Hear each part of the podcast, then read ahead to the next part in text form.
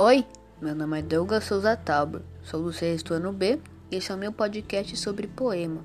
O poema escolhido foi O Poema, de Wellington Emanuel Rosa de Sá. Ele diz assim: poema expressa o sentimento reprimido, que não é expressado, mas se nota quando é sentido. É a forma mais pura de se demonstrar o que se pensa e sente.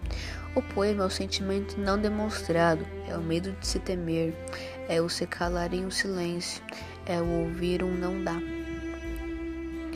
Eu escolhi esse poema pois eu achei muito bonito pelo fato de tratar do que é poema na visão de um Wellington e o que ele significa.